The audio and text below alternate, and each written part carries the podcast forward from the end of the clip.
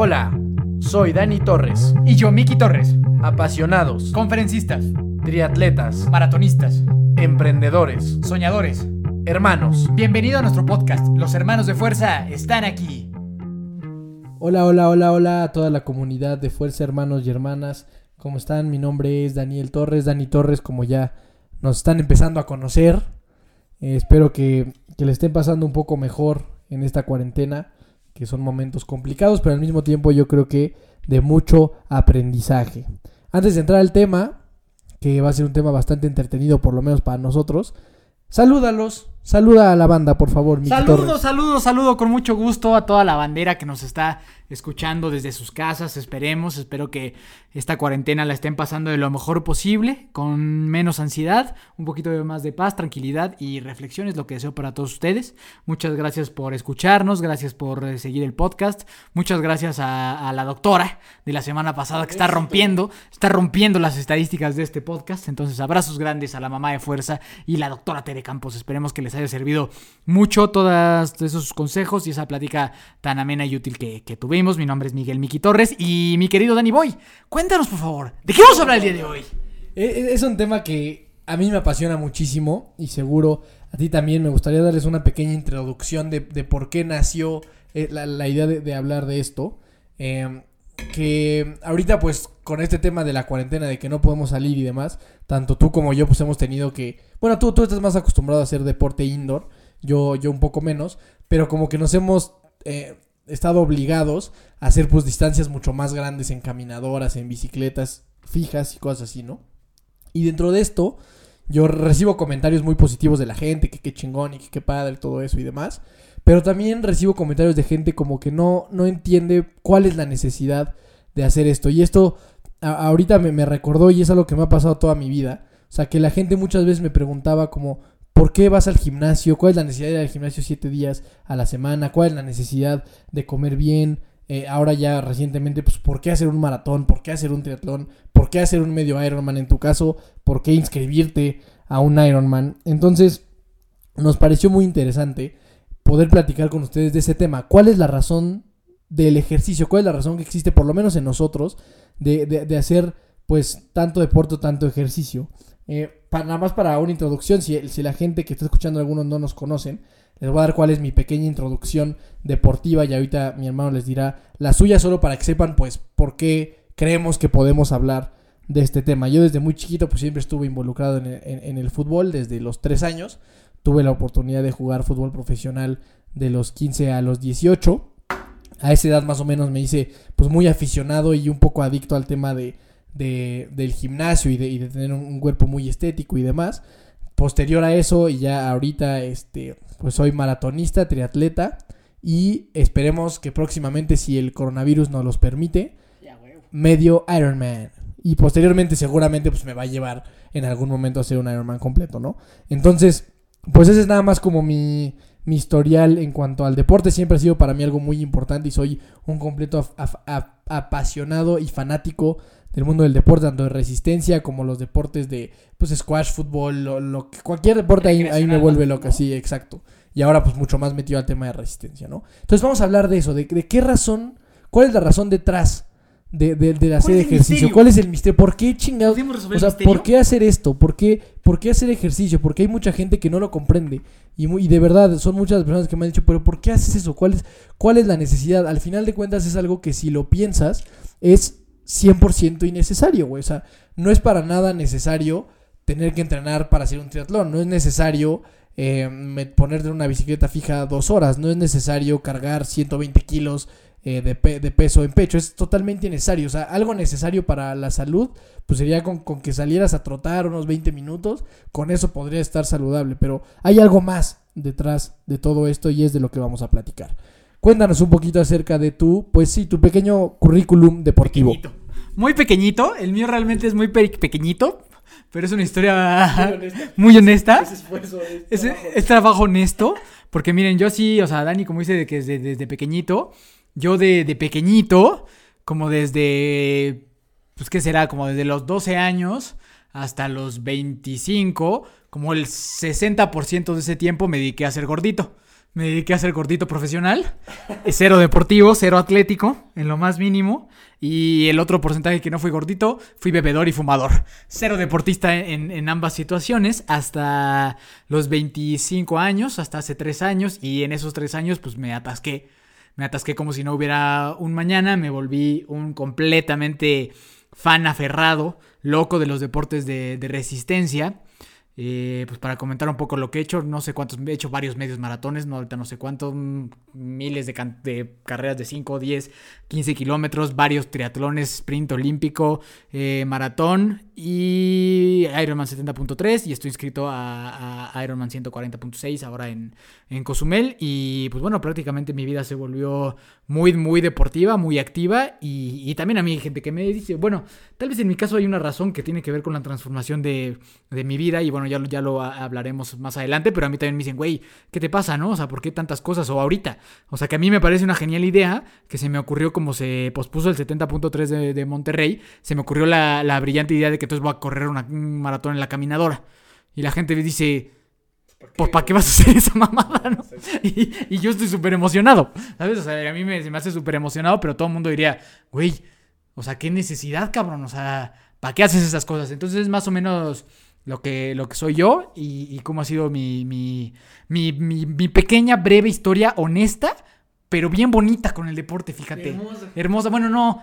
No Hubo muchas cosas muy feas, ¿no? Pero los, los años recientes han sido de luz, de luz, gracias a Dios. Entonces, Vamos. vamos a darle. Vamos a contar nada más tu, tu- ahora, ahorita que dijiste que eras gordito, tu anécdota del, del badminton. Ok, claro que sí, vamos a contar. ¿Cómo no? Y, y- y- y voy a permitir que la cuentes tú, porque es algo, es algo inolvidable, ¿no? Algo ¿Cu-. ¿Cuántos años tenías en esta aventura que vamos a contar? Pues yo me imagino que unos 13.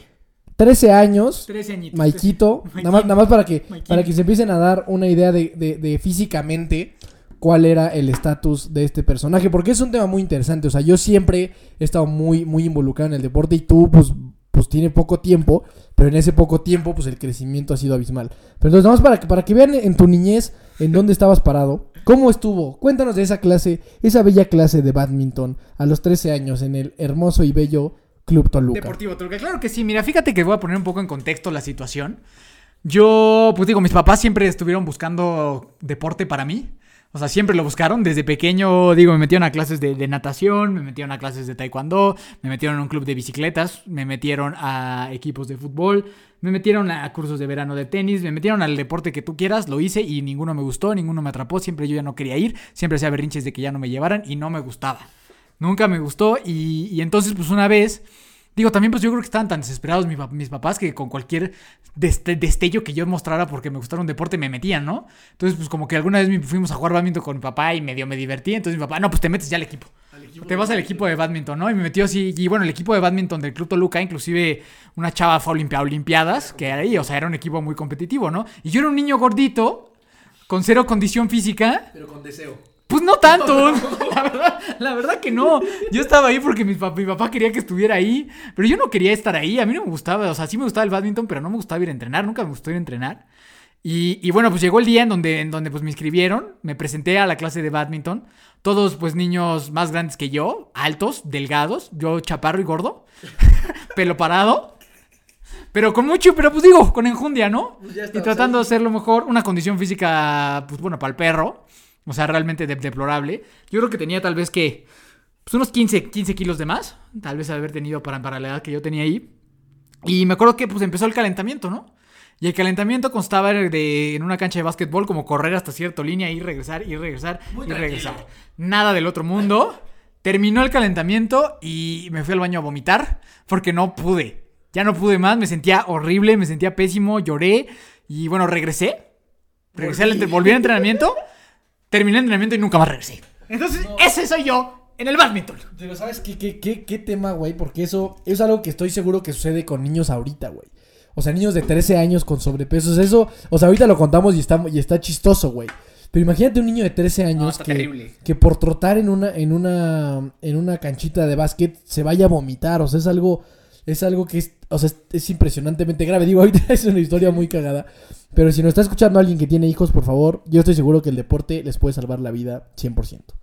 Entonces, pues con una vez con esa bella introducción de tu anécdota con el... Y así tengo varias, ¿eh? Y así hay, hay muchos fracasos deportivos en la, en, la, en la niñez. Pero yo creo que el tema es ese, ¿no? O sea, ¿cuál es la razón detrás de todo este desmadre? Porque, insisto, como ya lo dije hace ratito, es 100% innecesario, güey. Es algo que últimamente he estado pensando. O sea, mientras iba, por ejemplo, cuando hice esta madre del medio maratón en caminadora, pues iba pensando y decía, güey, ¿por qué estoy haciendo esto, cabrón? O sea, es, o sea, es domingo a las, no me acuerdo que eran las 12 o No me o van a dar 11 de la nada. mañana, no me van a dar nada, no hay una medalla, nadie me está viendo, nadie me va a aplaudir, o sea, ¿qué hay detrás de esto, güey? ¿Por qué? ¿Y por qué tan poca gente está dispuesta a llegar a eso? ¿Por qué tan poca gente tiene un six-pack, por ejemplo, que era algo que ya, que ya habíamos platicado? La realidad es que a las personas no les gusta el dolor, no les gusta sentir dolor, no les gusta el dolor que implica estar en el gimnasio, no les, no, no les gusta el dolor que implica estar corriendo, no les gusta el dolor que implica estar nadando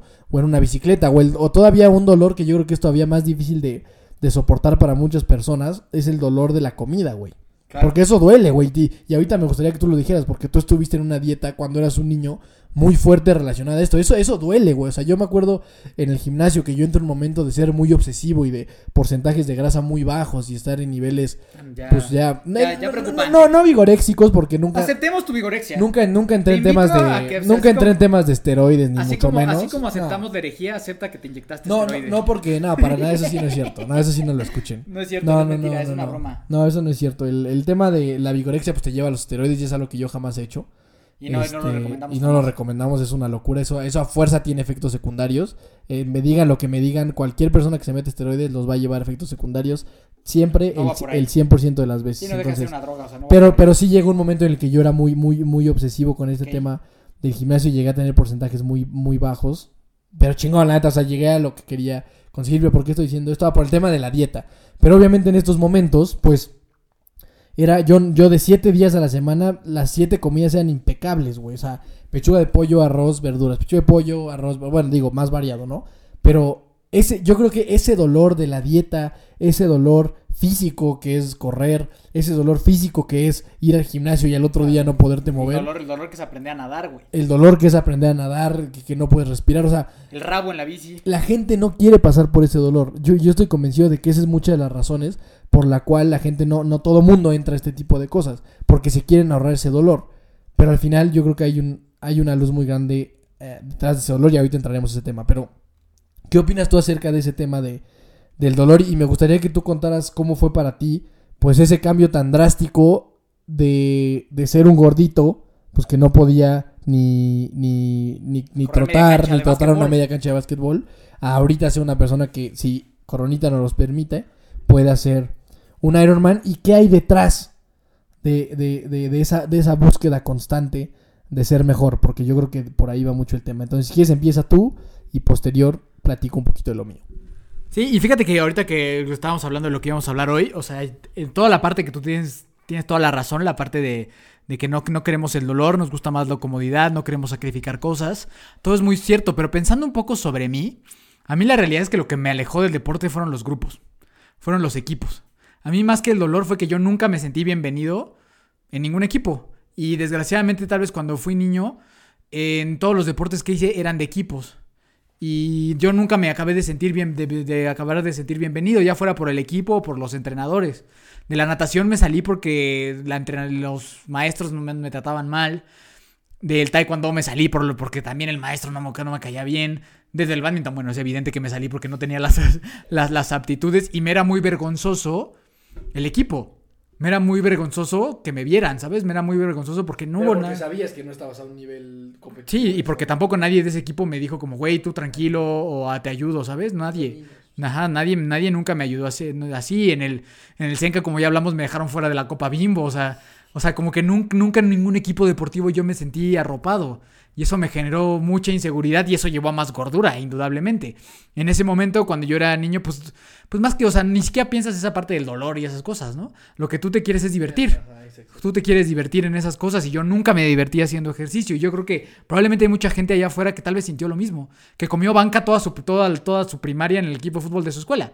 Y nomás estaba ahí porque ahí estaban sus amigos, pero pues a lo mejor nunca fue muy bueno y nunca tampoco le dieron la oportunidad y nunca le importó a nadie echarle ganas de animarlo, ¿no? Esa es, esa es la realidad. Y creo que esa es la diferencia muy grande entre tu historia con el deporte y la mía. Que tú brillaste desde pequeño, entonces fue muy divertido pertenecer y, y estar en los equipos, ¿no? Para mí fue como que doloroso. Porque pues nunca fue así, ¿no? O sea, nunca fui muy bueno, nunca fui muy aceptado, nunca nadie me ayudó tampoco.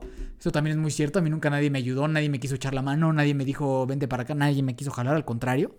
Era como que más de, pues no, pues no me pelaban o me dejaban en la banca, ¿no? Entonces eso a mí me alejó mucho, ¿no? En mi etapa de niño. Entonces, si quieres, cuéntanos tú de la etapa de niño y luego pasamos ya a la etapa donde sí. Ahí en la etapa donde más madura, que ahí es donde creo que entra totalmente esto que tú acabas de decir, de que ahí sí yo escogí mejor el cigarro, mejor la peda, mejor comer mal, mejor ahí sí ya entramos en ese tema. Pero de entrada, mi historia con el deporte empezó mal por ese tema, porque yo nunca me sentí bienvenido en un deporte. ¿Por qué? Porque no soy, o sea, hábil, tan hábil de por naturaleza. O sea, yo necesito chingarle mucho tiempo para poderme volver hábil en algo. Sí, justo como, qué interesante lo que comentas. Yo, obviamente yo de chiquito, pues me encantaba el fútbol y afortunadamente pues era bueno. Entonces para mí pues nunca, como dices, de niño no es como que piensas, ah, voy a ir a mi entrenamiento para ejercitarme. O sea, pues tú vas y te diviertes y te la pasas poca madre y ya está. Y ahorita que lo mencionas, justo haciendo como un pequeño recap así de, de, de, de, de mi, de, mi, de mi gente cercana o de mis amigos, es curioso ver que la mayoría de los niños que les fue bien en el deporte de, de, de chiquitos, o sea, que jugaban fútbol. Normalmente ahorita son los que están. Digo, tengo algunos amigos ahí con cuerpos de perros parados que jugaban bien. Fut, ustedes, ustedes saben perfectamente quiénes son. O ya con panza. Este, o ya con pancita, pero en, o sea, pero en promedio la, la gente con la que yo hacía ejercicio de chiquito, eh, de, de, fútbol, también ahorita siguen en, ese, en ese tema deportivo. Entonces yo por eso creo que es súper importante que desde niño agarres un deporte, el que sea. Digo, el fútbol, pues es el más popular y para a mí es el que más me gusta, pero puede ser el que sea, pero sí, pero sí, justo lo que dices. O sea, yo creo que si desde chiquito agarras un deporte que, que, que seas bueno, porque eso obviamente, o sea, impacta muchísimo. Nadie quiere hacer un deporte en el que no es bueno. Pero si tú logras eso, es, es probable, digo, también tengo muchos amigos que no, o sea, que pues hacían deporte de niños y ahorita pues son unos borrachos, pero no, no tengo nada en contra de ellos. Pero, pero, pero es verdad eso, que si de niño agarras un deporte, ya, ya, ya, ya esa, esa curva ya es mucho más estable, ya sabes, o por lo menos para mí así ha sido, yo nunca lo he dejado. Entonces, pues así fue la, la, mi tema de, de, niño. De niño yo, pues desde que tengo uso de razón, siempre jugué fútbol. Eh, yo creo que también tenía una genética tal vez un poco distinta a la tuya, no sé, o a lo mejor sí, yo, yo era sí, mucho más Evidentemente. o sea, porque tú, tú, tú, estabas muy gordito y yo no. Y yo desde, y desde muy chiquito... Dame siempre... mérito. ¿Quién te, ¿Quién te, enseñó a jugar fútbol? Dame eso sí es cierto, eso sí es cierto. Yo, o sea, yo que yo no había jugado fútbol. a lo mejor sí, pues con los dame, amigos. Dame pero tú me enseñaste a jugar fútbol y a irle a la América. Que eso es lo, más, es lo más importante, Es lo ¿no? más importante. Eso es lo más importante. Dame un peso para un taquito, papito. Entonces, entonces, desde muy chiquito, pues a mí siempre me encantó el fútbol, entonces siempre estuve muy cerca del, del mundo del fútbol. Y, y, me, y, me, atrevería a decir que muy temprano, o sea, desde muy niño, sexto de primaria, tal vez quinto, me llamaba mucho la atención el estar mamadón, la neta, siempre desde chiquito. Yo siempre veía, no sé, algo, gente más grande y decía, puta, yo en algún momento de grande, pues tengo que ir al gimnasio y, me, y, y mi six pack y ya sabes de que desde quinto sexto pues yo tenía mi ¿Crees que pues, mi, ajá, tenía mi cuerpito de Shaggy ¿Y, crees que y me mamado? tomaba fotos en el espejo con el abdomen y así, ya sabes, porque pues estaba delgado y se me veían ahí unos cuadrillos. Pero es interesante que desde esa edad me interesaba mucho ese tema. De hecho, pues sí, como por sexto, primero de secundaria, tú tenías, tú habías pedido unas mancuernas, no sé para qué, no sé para qué chicas pedido unas mancuernas. O sea, no sé tú para qué querías unas mancuernas. Pues güey. seguramente yo creo que para hacerme pendejo. Pero, pero había unas mancuernas en la casa porque mi papá pues también siempre ha tenido como sus esfuerzos de hacer, de tener gimnasio. Mucho mérito, mu muchas ganas. Muchas Y yo desde muy chiquito, desde sexto, quinto hasta primero de secundaria, me iba, me acuerdo que escondidas al gimnasio a usar las mancuernas y hacer lagartijas y hacer abdominales. Lo, me, lo digo que, que, era en secreto porque a mi mamá le preocupaba mucho eso. Porque decía que me iba... Que me iba que regáñalo, me, mamá. Cuando escuches esto, regáñalo. Y que me iba a afectar mucho, que yo no tenía edad para estar cargando pesas y, y todo eso, ¿no? Y, y pues, más o menos, hacías lagartijas y eso no pasa nada. Pero entonces desde muy chiquito Te tuve... que no tienes razón, mamá. Tuve, desde muy chiquito tuve ese deseo de físicamente ser una persona pues así muy, muy, muy poderosa, ¿no? Entonces, este... Cosa que eso sí yo nunca tuve. O sea, Por ejemplo, a ti, a ver, o sea, tú nu- nunca, o sea, cuando eras, hablamos ya de secundaria, ¿no? Ya hablamos como de, o sea, en la secundaria que nunca te movió, güey, nunca, que ese es un tema, yo creo que si le preguntas a cualquier persona en el mundo, güey, la neta, ¿te gustaría tener un six pack, O sea, traer, un, traer sí. un 10% de grasa y verte así, cabrón? Sí, todos te van a decir que sí, solo que no están dispuestos a poner el trabajo para No, no, conseguirlo. o sea, ya hay gente que sí no es lo que más desean. Pero todos Ah, lo desean. O sea, si le forma, preguntas, sí. todo el mundo lo quisiera, nada más que hay, quien, hay si- quien está dispuesto a trabajar más por eso Es y como hay si yo te quien no. ahorita, o sea, ¿te gustaría tener un Lamborghini?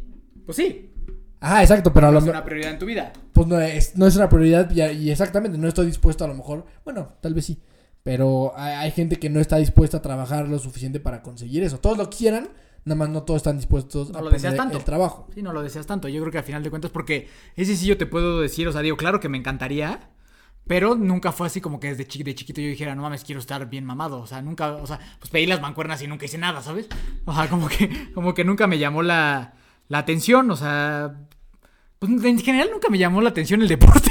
O sea, o sea, la verdad es que no, o sea, nunca me llamó. Y sobre todo por eso, porque pues era malo. Era malo para los, los deportes que era- yo podía practicar. Y pues creo que eso también es bien importante. O sea, que. Pues que sí tienes que encontrar a fuerza un deporte en el que te sientas útil y en el que te, la gente te, te sea bienvenida. O sea, lo- lo- ahorita retomando el tema de lo del. La vez de que eso, claro, marcó que no me interesara ya el deporte en toda mi adolescencia, pero. O sea, la parte del badminton, o sea, sí, pues mal, mal yo por estar gordito, mal, o sea, lo que tú quieras yo, ¿no? Pero también el, el- el entrenador, ¿qué pedo? O sea, ¿cómo pone al niño nuevo que evidentemente está gordito a hacer los mismos ejercicios de unos güeyes que llevan entrenando tres años? ¿Sabes? O sea, maestro, ¿qué pedo, güey? O sea, ahorita que lo estoy pensando, yo no, yo fui una víctima. Yo fui una víctima. Estaba bien sencillo, güey. No. O sea, es- eso estaba fácil, no, pero. muy o mal sea, sí, sí es cierto que yo creo que mucho de, del deporte en los niños está muy mermado por los entrenadores. O sea, la gente que tenemos dirigiendo equipos deportivos, del que sea. Yo tuve la experiencia en el fútbol, pero en, la, la del ma- bádminton. en la mayoría, la del badminton, es, es gente, son, son profesores que no están preparados para, porque es un tema bien importante. Eh, digo, para los que no sepan, yo tuve, o sea, tuve la oportunidad de tomar un curso de director técnico en Barcelona. Ándele. Y ahí hablábamos de, de, de ese tema, de que en, en el, en el deporte, cuando eres un niño, es muy importante el desarrollo humano detrás del deporte Claro, del niño. La parte psicológica. Pero ¿qué sucede? Que, que los, los, los, los entrenadores es gente frustrada, por lo menos en el fútbol, y la gente que haya practicado fútbol, por lo menos a nivel de fuerzas básicas, va a entender lo que estoy diciendo. Es gente que está muy frustrada y que quiere que el niño de 6 años o 7 años tenga una mentalidad nada más de ganar y ganar y ganar. Y lo único que les importa es ganar el partido del fin de semana, cuando no debe de ser así. Lo más importante ahí es el desarrollo junto con el deporte del niño. Y yo creo que eso es algo que de verdad a muchísima gente le ha hecho muchísimo daño. Y ahí yo me incluyo. O sea, yo tenía entrenadores que en el Toluca si te equivocabas a los 10 años te decían en la cara eres un pendejo y no sirves para nada. Ya sabes, perdón por la grosería, pero eso es lo que decían. Entonces, ese es, ese es todo un tema y, y que tú batallaste por ahí, ¿no? Y que eso marcó la siguiente etapa de mi vida, que fue la adolescencia. O sea, ya después de que de niño no hice nada de deporte, pues ¿qué iba a hacer yo ejercicio ahora de adolescente? Pues ¿qué me iba a interesar a mí, no? Más cuando había todos estos este, temas más seductores, ¿no? Como el cigarro, la fiesta, que se llevan totalmente mal con todo eso. Y pues lo abandoné completamente. O sea, para mí simplemente de los... que 14, 15 años, o sea, de, o sea literal 15, de 15 y 6 años a los 24, desapareció el ejercicio de mi vida por completo y me volví esa persona que volteaba a ver a las personas que hacían ejercicio y les decía, ¿qué necesidad de hacer eso? ¿Para qué hacen eso? O sea, como que ¿por qué no? Porque yo, yo creía que no valía la pena, porque según yo pues era más divertido hacer lo demás, ¿no? Obviamente cero conciencia de salud, pero bueno, o sea, yo pensaba que puta, qué hueva, o sea, eso ni está divertido, o sea, yo veía a ti, ¿no? O sea, que te ibas al gimnasio, que te gustaba el deporte, que comías bien, y pues yo me iba de peda, tragaba tacos, o sea, fumaba, me valía madre, y, y de verdad pensaba, pues es que eso no está divertido, o sea, está cero divertido eso, está mucho más divertido lo que yo estoy haciendo, y pero evidentemente, si alguna vez jugábamos fútbol, yo corría cosa de 200 metros y sentía que mis pulmones me explotaban. O sea, si tú, si tú me estás escuchando y tú fumas o has fumado alguna o fumaste, sabes lo que se siente eso. O sea, correr 200 metros y sentir que tus pulmones te arden porque no puedes más. O sea, y te bofeas con cosa de, de, de nada, ¿no? Entonces, este, pues, entonces, ¿qué haces? Pues no hago. O sea, como que en lugar de decir, puta, voy a hacer algo, pues normalmente como que en la mentalidad pendeja, una disculpa, yo tal vez pues, insulto mucho a la gente, pero me estoy, me estoy insul- autoinsultando a mí en ese momento. Mi- mi- yo era esa persona, mi mentalidad pendeja era, no, pues en lugar de decir, voy a dejar de fumar o haré algo por mí, es mejor, nada, pues el ejercicio es para pendejos, ¿no? O sea, como que hacer ejercicio no tiene ninguna razón ni nada. O sea, ¿para qué hago ejercicio si no sirve de nada y está más divertido todo lo demás que hago? Y sí veía, y sobre todo te veía a ti y yo decía, güey, ¿qué pedo con este güey? ¿Qué hueva, cabrón? O sea, o sea, no sale, no se divierte, traga atún. O sea, está todo el día en el gimnasio. O sea, o sea, no mames. o sea, qué hueva, güey, ¿sabes? O sea, no lo veía. Y te juro, o sea, y a lo mejor tú que me estás escuchando, tú eres esa persona, ¿no? Y a lo mejor no te gusta lo que estoy diciendo ahorita, pero te juro, yo era esa persona y hoy, y hoy verme tan diferente y verme del otro lado, digo, no mames. O sea, está cabrón cómo puedes también tú decidir cambiar eso y cómo cuando te das cuenta de cómo son la realidad de las cosas y lo mucho que te quita y te da una y otra cosa, está cabrón los cambios, pero bueno, dale. Sí, güey, tal cual como, como lo dijiste yo, hay, puta, yo creo que infinidad de personas que creen que mi vida es de hueva, justo por eso, güey, porque yo me fui a jugar fútbol profesional a los 15 años, de los 15 a los 18. Sí, le Fíjate, es, es todo el momento de la prepa, es todo el momento de la prepa donde todos mis amigos pues estaban en el desmadre y todo eso. Yo no podía, güey, o sea, pues yo, pues, o sea, yo no podía llegar pedo al entrenamiento. pues, a comer pollos a la esquina. pues te corren, güey, sí, exacto. Yo no podía ni comer en otro lugar porque yo tenía que comer con el, lo que me diera el equipo, güey. Comer bien, eh, ir en la mañana a entrenar y en la tarde al gimnasio. O sea, esa, esa era mi vida y a mí me gustaba. Pero la gente no, o sea, la gente me decía, güey, qué hueva tu vida. Y, mi- y a la fecha me lo dicen, güey. Ahora a mí también. O sea, porque a lo mejor nunca he sido muy desmadroso y ir al, y ir al antro. Mucha gente de mi edad me considera un güey de hueva. La neta, mucha gente más grande que yo me dice que está, que mames, que, que chingón, güey. Ya sabes, o sea, normalmente, o sea, la gente que está... Y digo, hay gente en mi edad que, que también este, trae ese, ese mismo chip, ¿no? De, de, de chingarle y del ejercicio y demás. Pero yo he recibido mucho ese tipo de comentarios de que qué hueva de ejercicio, lo que dijiste, güey. Tragar atún todo el tiempo, güey. Comer huevo todo el tiempo, güey. Plátano, avena, güey. Lechuga, brócoli, pollo, o sea... Es difícil, güey, pero es, es la vida que a mí me gusta y es la vida que... Pues que yo creo que fue muy importante en mi proceso. Eso, güey, de los 15 a los 18 años tenerme que haber dedicado al deporte de alto rendimiento. Yo estoy convencido de que eso cambió mi vida por completo. Son experiencias que pocas personas tienen pues la fortuna de vivir. Pero yo estoy seguro que es ese proceso, ese pequeña, pues digo no tan pequeña, de dos años y medio, tres, fue, fue lo que, lo que hizo como un punto de inflexión muy grande en mi vida para pues las decisiones que he tomado ahora, ¿no? Que pues yo creo que son las correctas, habrá quien, quien, quien piense que no.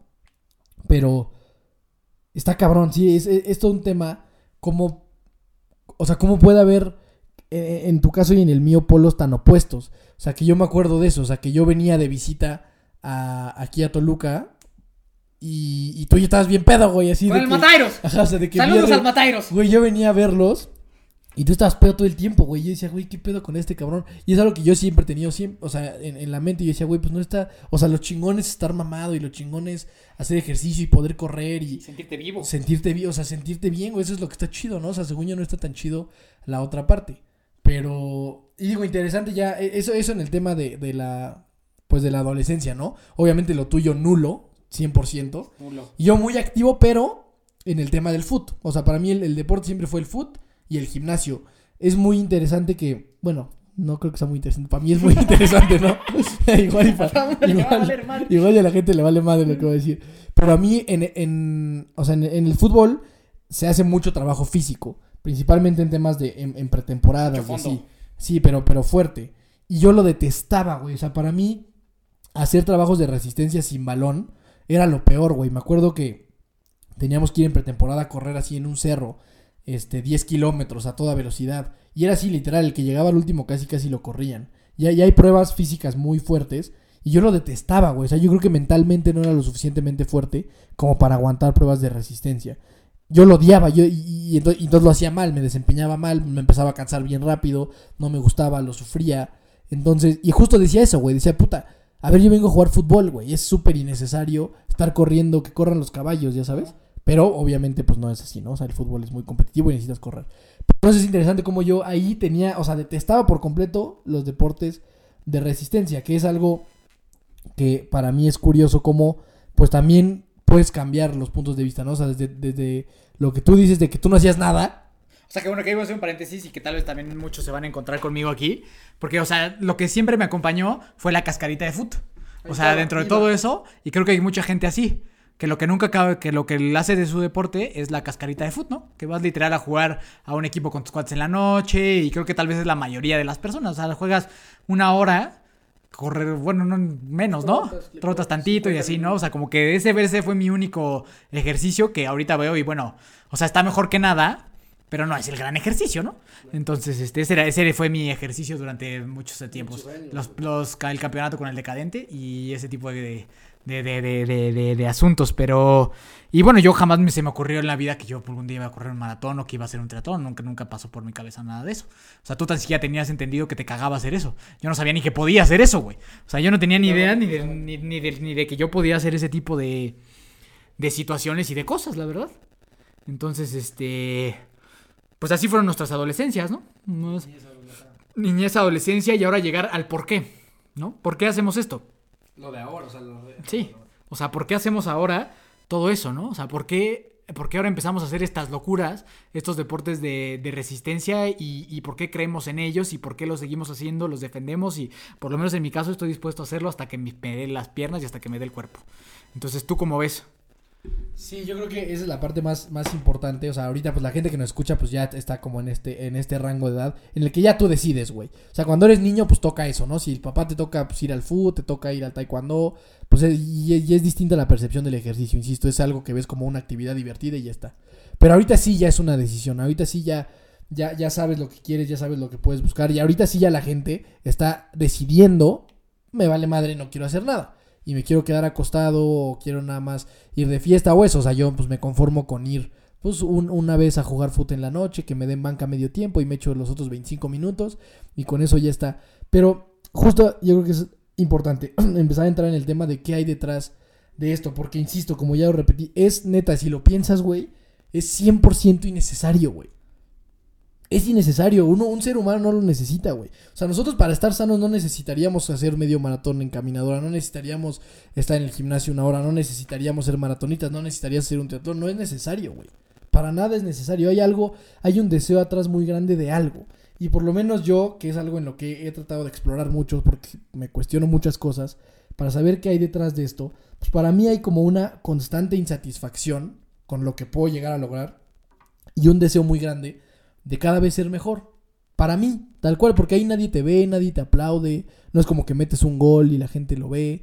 O sea, es, es- un tema muy personal y que para mí es eso, es como una constante satisfacción de, de quién soy, con, con mente en quien puedo llegar a ser, y- y una constante búsqueda de ser mejor y de ser mejor y de ser mejor y de ser mejor y de ser mejor. O sea, y me pasaba en el gimnasio, pues cargas 20 kilos, luego 30, luego 40, 50, 60, 70, hasta que haces en pecho 120 kilos, güey. En mi Es caso, 197. Güey, es innecesario, cabrón. Es innecesario que yo busque hacer un bench press con cargando dos personas, güey. No es necesario, pero es un deseo constante de tratar de ser mejor. Y lo, y lo mismo me encontré en, en los deportes de resistencia. Y es justamente eso lo que me ha llevado a que ahora lo que detestaba, los deportes de resistencia, ahora me gusten.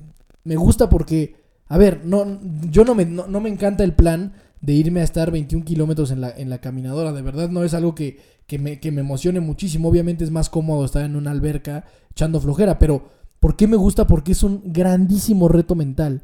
Y para mí los retos mentales es, es todo el deal. Cuando te pones en, en- esa, en esa condición y en esa oportunidad de retar a tu mente a tal grado que tú creas que no es posible y te das cuenta que sí es posible, entonces muchos miedos se te quitan y el autoestima crece muchísimo, o por lo menos para mí así ha sido. O sea, cuando creía que no podía nadar y de repente logras nadar y no solo nadar, sino que nadas en el mar y luego de 750 metros ya puedes nadar 1500. O sea, es, es una constante, o sea, para mí el tema de los deportes de resistencia ha sido una constante evolución mental y de seguridad en mí mismo que, que puta, creo que, creo que es muy difícil encontrar en algún otro lugar. Eso sería como mi, mi resumen. Ok, muy, muy, muy profundo, muy bueno, muy intenso. Yo, bueno, he estado pensando mucho qué decir en este caso. Pues para mí, los deportes de resistencia, la primera vez que corrí 5 kilómetros, a mí literal me transformaron mi vida por, por muchas razones. Y creo que tienen, estos deportes especialmente, creo que tienen el poder de transformar la vida de las personas. No solo porque ha transformado la mía, sino porque he, visto cómo, cómo gente se transforma a través de este tipo de, de deportes por lo que tú dices, porque creo que es un tipo de ejercicio que te demanda fuerza, trabajar tus emociones, trabajar tu cabeza, trabajar tu cuerpo y hasta a lo mejor alguna gente no estará de de acuerdo para trabajar tu espíritu. Para correr 42.195 metros tienes que tener fe en que vas a llegar. Tienes que tener fe en, en, algo y que algo va a salir bien. Para echarte al mar, a nadar, tienes que tener fe de que algo te está cuidando. O sea, para tener fe de echarte a andar en bicicleta, tienes que tener fe de que algo, por algo no te vas a romper la madre. ¿Sabes? O sea, para mí... Y en ti, claro. Pero esa fe, o sea, en cosas que tú no puedes controlar. ¿Sabes? Como el mar, como la bicicleta, hay cosas que no puedes controlar. Y para mí eso es una prueba de fe grande también en que, puta, no sé, como que también me ha hecho a mí trabajar en eso. Para mí estos deportes han sido muy reveladores porque es la primera vez que me sentí bien haciendo ejercicio en toda mi vida. Es la primera vez en la que yo no me sentí tachado, en la que no me sentí menos, porque aquí no importa. No importa cuánto corras. Digo, si hay, si hay pinches güeyes, este completamente fuera de sí que quieren ver cuánto corres y mejor así, pero en general, tú sabes, cuando vas a una carrera, un triatlón, el ambiente es bien chingón y lo que tú, lo que más quiere todo el mundo es que acaben todos. O sea, lo que más quieres y que el güey nuevo acabe. ¿Sabes? O sea, entonces eso a mí me hizo como que emocionalmente yo hago mucho clic con ese tipo de, de, deportes y que me sentí, repito, tan bienvenido y que me di cuenta lo maravilloso que es el cuerpo. ¿Sabes? Cómo en relativamente poco tiempo pude cambiar todo. Pude empezar a hacer cosas que a mí me hubieran parecido imposibles. O sea, para mí hubiera sido imposible correr 5 kilómetros y lo hice. Luego era imposible 10, luego era imposible 21, luego 42, luego el triatlón. Y así, ¿no? Y te vas dando cuenta de la maravilla que es tu cuerpo. De la maravilla que es el cuerpo humano y cómo lo desperdiciamos. Cómo realmente el potencial al que puede llegar el cuerpo se desperdicia. Y sí, a lo mejor como tú dices, no es necesario. O sea, a lo mejor no lo necesitas, pero tampoco necesitamos muchas otras cosas. Tampoco necesitamos un teléfono, tampoco necesitamos un coche, tampoco necesitamos los miles de dólares, tampoco necesitamos lo que sea, ¿sabes? Yo digo que hay algo, hay algo atrás. Claro, hay algo atrás. Y a mí lo que, lo que es muy similar a lo que tú dijiste, a mí lo que me lleva es la autosuperación. ¿Sabes? Y que porque para mí es convertirme en todo lo que tal vez siempre soñé, porque para mí la forma, siempre me han encantado las historias, las, los cuentos, todo. Y la forma más cercana que yo tengo a tener una historia digna de contar o sentirme muy orgulloso de mí es eso, haciendo cosas que para mí parecían imposibles de hacer. Y eso me lo ha dado este deporte, eso me lo ha dado, tratar de hacer lo que para mí hubiera sido imposible, porque de verdad, si, si regresamos el tiempo y le preguntas al entrenador que me vio hacer eso de badminton y le hubieras dicho, ese cabrón en unos años va a ser un Ironman, te hubiera dicho, no mames, ¿cómo crees? O las, o las personas que me... O tú, cuando yo estaba, llegaba, estaba, llegabas y estaba todo borrachito, ¿cuándo ibas a creer este güey un día va a correr un maratón conmigo? Nunca, ¿sabes? Y lo he visto no solo conmigo, lo he visto contigo, lo he visto con mi papá, lo he visto con mi mamá, lo he visto con Tessa, lo he visto con, con Prudencio, lo he visto con o sea, mil personas, ¿sabes? Y eso es lo que a mí me, me pasa y, y, creo que me, me despertó este tipo de deportes, un espíritu muy de pelea, muy de guerrero, muy de buscar, algo más, muy de creer en ti, muy de, o sea, me ha dado seguridad en mí mismo, me ha dado Eso, eso. mucha seguridad en quién soy, ¿sabes? La neta, la neta, la neta, como que decir, güey, dice un Ironman 70.3, dices, no mames, güey, ¿qué no puedo hacer, cabrón? O sea, ¿cómo no voy a confiar en mí, güey? Y puede ser un Ironman 70.3 o pueden ser 5 kilómetros, pero dices, ¿cómo no puedo confiar en mí? O sea, el sentimiento de cruzar una línea de meta realmente es transformador y estoy seguro que a muchas personas les pueden transformar. Toda esa gente que dice es que a mí me caga correr, es que yo no me gusta correr, es porque no pueden. Es porque les arden los pulmones, porque fuman o por alguna otra razón. Pero si se dieran la oportunidad de entrenar bien y, de, y darse la oportunidad de cruzar una línea de meta sintiéndose bien, les juro, les apuesto lo que sea que les cambia la vida. Y eso que tú decías como de que siempre buscar, este, hay una frase bien padre que dice Apollo Creed, que dice que siempre nos gusta estar en medio de la acción porque somos guerreros. Y que sin ningún tipo de, de reto, sin ningún tipo de guerra, pues es mejor estar muerto. Cuando tú tienes un espíritu de guerrero, cuando tú tienes un espíritu de lucha, eso es lo que quieres, un reto. Y a lo mejor sí, nunca vas a acabar de estar 100% satisfecho, pero con esto y con cualquier cosa en tu vida. Pero creo que es mejor ir en búsqueda. Es mejor estar en esta alma de guerrero constante, y que es en la que me encuentro yo, yo ahora, como en esta búsqueda del guerrero. Y no son las carreras y no son las competencias, es una búsqueda interna de ser una mejor versión mía de aquí a que pues, nos toque colgar los tenis. Eso es lo que quiero. Pues como pueden ver, para, para los dos es un tema que nos hace vibrar muchísimo. Y justo lo que dijiste, yo creo que no se trata, no se trata del inicio ni de la meta final, se trata de todo lo que hay en ese en medio, güey. Todo, o sea, la gente ve la foto de la, de la meta, la gente ve la foto de la medalla, la gente ve la foto del final. Pero donde está todo, donde está todo el asunto es, es en ese proceso, güey, en ese, en esas constantes batallas mentales. Y reforzando un poco lo, lo que dices de O sea, yo también he visto gente transformarse. Pues tú, güey. A ver, bueno, tú eres el, el ejemplo más claro, güey. De un cabrón de 110 kilos a un güey que, insisto, si Coronita no nos permite, puede llegar a ser un Ironman. Y esto me lleva a una frase que me gusta mucho y es, no sabes lo que no sabes, güey. ¿Eso qué quiere decir? Me- un amigo me escribió cuando hice esta madre de los 21 kilómetros en la caminadora. Me dijo, y un güey que hace triatlón, o sea, un güey chingón. Me dijo, güey, yo no, yo no podría hacer eso. Dije, no mames, o sea, no sabes todavía que no puedes. O sea, todavía no sabes, pues porque nunca lo has hecho. O sea, ahorita dices que no puedes, pero en realidad no lo sabes.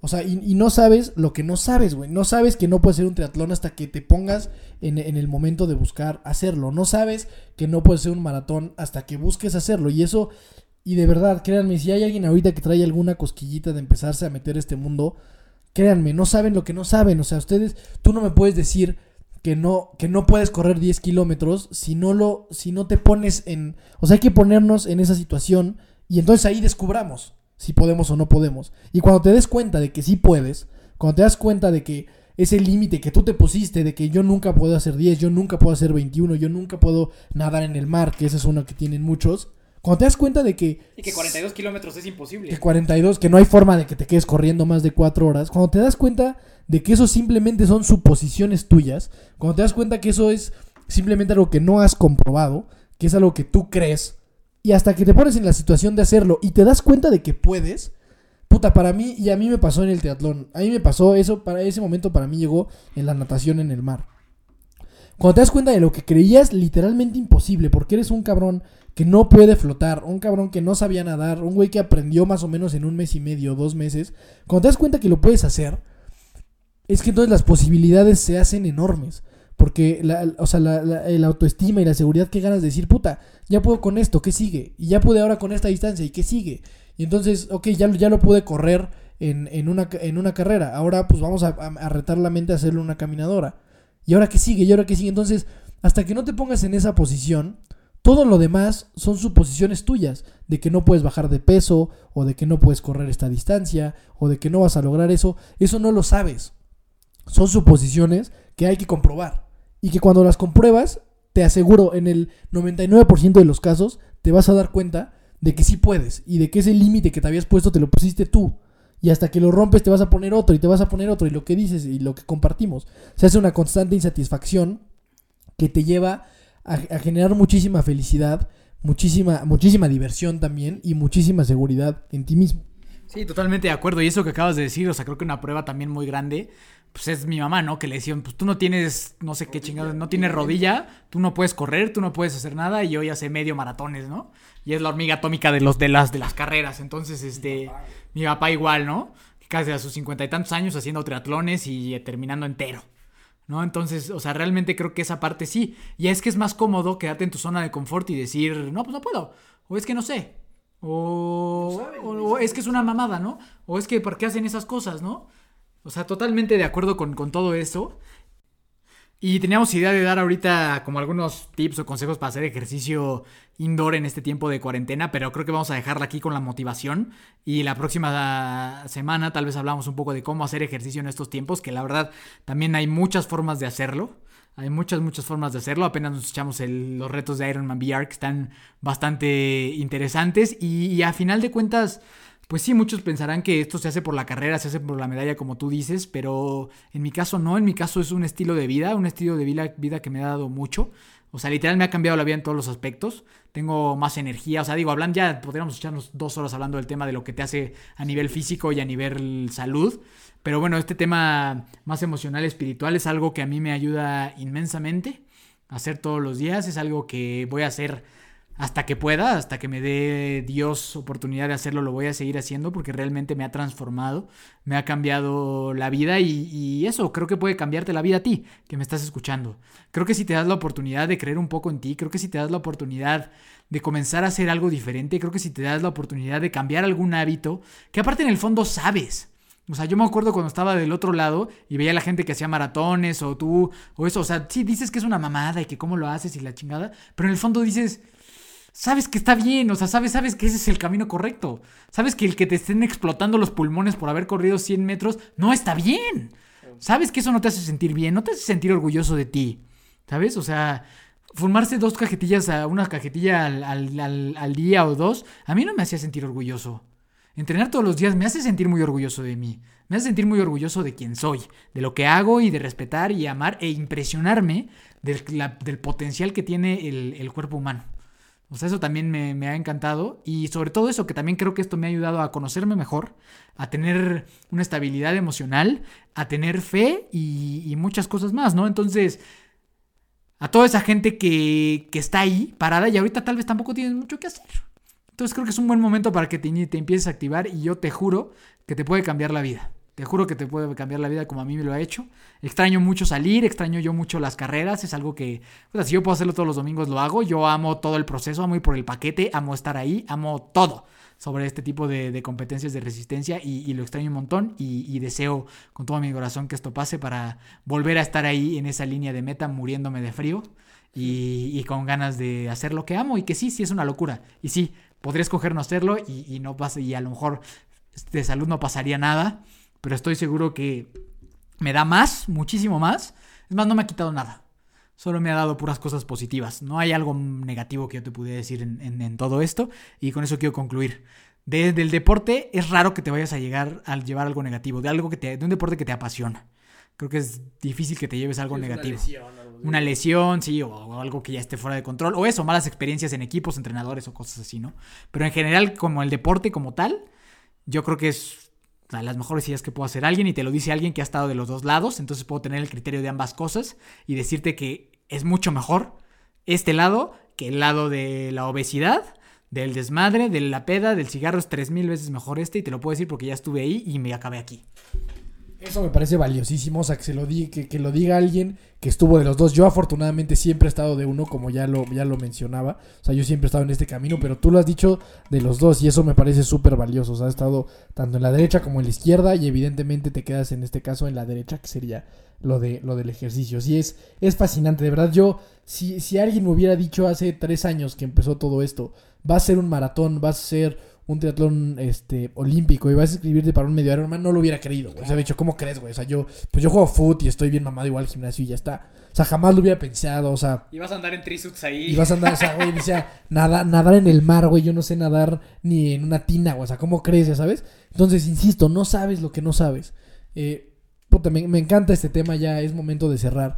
Si me permites, me gustaría hacer la recomendación. ¿Se te permite? Por favor, sí, Ah, sí. Ah, claro que si sí. tú me lo permites en nuestro propio programa No, dar la no, recomendación. está- Estás en tu casa, hijo. Si esto que nosotros les dijimos todavía les hace dudar acerca del potencial que puede tener un ser humano, tal cual, porque todos somos seres humanos, dos piernas, dos brazos, digo, afortunadamente la, la mayoría que estemos, Y aunque, En- y aunque y, no a- y tenga- aunque no hay gente que así lo hace, de verdad, por favor, escuchen muy bien esto que les voy a decir, busquen en YouTube, cualquier video nada más pongan team o equipo Hoyt, H-O-Y-T, equipo Hoyt, team Y se Hoyt. van de nalgas con Si, eso. si eso que vean ahí no los motiva, no los inspira, no los mueve, y, y ni siquiera les voy a decir de qué se trata. Simplemente métanse a ver Team Hoyt en YouTube. Nosotros vamos a subir algo a Instagram de eso. Para mí es, es algo que, que, que putas, es que te hace cuestionarte absolutamente todo lo que estás haciendo y completamente todas tus capacidades. Yo no sé si es, tal vez es las cosas más impresionantes que he visto en mi vida, sin duda, y más inspiradoras y más y, que más me han movido. Y, y creo que eso solo se encuentra tal vez en estos lugares, ¿no? En estos deportes de, de tanto nivel de, de- de fuerza mental y de resistencia física. Hay tantas historias tan inspiradoras que de verdad, si ves eso y no terminas por cuestionarte que puedes llegar a alcanzar más cosas de lo que estás alcanzando ahorita, de verdad no sé qué lo va a hacer. Dormido en tu Y- casa sí, todo ya, el día, ya, no hay pedo, ya sí, Netflix, ya. Netflix Sí, and chill todo el día, Ya. no hay pedo. No nos vuelvas a escuchar, ya, no, ya, no, casito perdido. Olvídate, nosotros ya no. Si eso no te mueve, ya, o sea, no sirve de nada. Perdón, no pudimos. Pero de verdad, véanlo. Eso es todo de, de mi parte. Los quiero mucho a todos. Se los amo. ama. Son mi vida entera. Eh, esperemos que esta cuarentena pase pronto. Y de verdad, vean ese video y cuestionense qué están haciendo con su cuerpo. Su cuerpo, yo siempre lo he dicho, el cuerpo es la casa en la que tienes que vivir a huevo. Es una casa que no puedes vender. Es una casa que no puedes cambiar. Tu cuerpo es la casa en la que tienes que vivir siempre y lo único que puedes hacer es adaptarla y mejorarla a como la quieres tener. Puedes tener una casa poca madre, una casa capaz de hacer maratones, una casa capaz de hacer triatlones, una casa con porcentajes de grasa bajos, que se vea bien, o Puedes tener una casa 100% destruida, una casa con sobrepeso, una casa que fuma, una casa que toma, una casa totalmente pues, poco cagadero. saludable, fea, desacomod depende de ti. Y eso sí depende 100% de ti y de tus decisiones. Me voy, Dani Torres, TikTok, Daniel Torres, Twitter, Daniel, Daniel Torres, Instagram, Daniel Torres, ahí estoy. A sus órdenes, los quiero mucho y les deseo una vida llena de felicidad y motivación. Eso es todo, muy bonita despedida, muchas gracias por escucharnos, que Dios los bendiga siempre, les mandamos un fuerte abrazo, esperando que todos estemos pasando de lo mejor esta cuarentena y ojalá este podcast te haya motivado. Y si no seguramente ese video te garantizo que lo va a hacer. Gracias por estar otra semana, me encuentras como Miki Torres C, Fly Multisport, síguenos en Instagram en Hermanos de Fuerza, ahí vamos a estar subiendo mucho contenido, todavía debemos el video de Manolo Lapuente, que seguramente nuestro querido Dani lo va, lo va a, a subir pronto y, nada, aguantemos que pronto saldremos de esta y el día que salgas vas a ver que si decidiste bien vas a poder estar transformado de tu vida y vas a poder disfrutar de nuevas cosas. Así que, y si quieres un 5K, un 10K, por favor contáctame. Yo te ayudo y te juro, te juro que te cambia la vida. Te apuesto que si dejas de dar la oportunidad, te cambia la vida este pedo. Cuídense todos, que Dios los bendiga. Échale.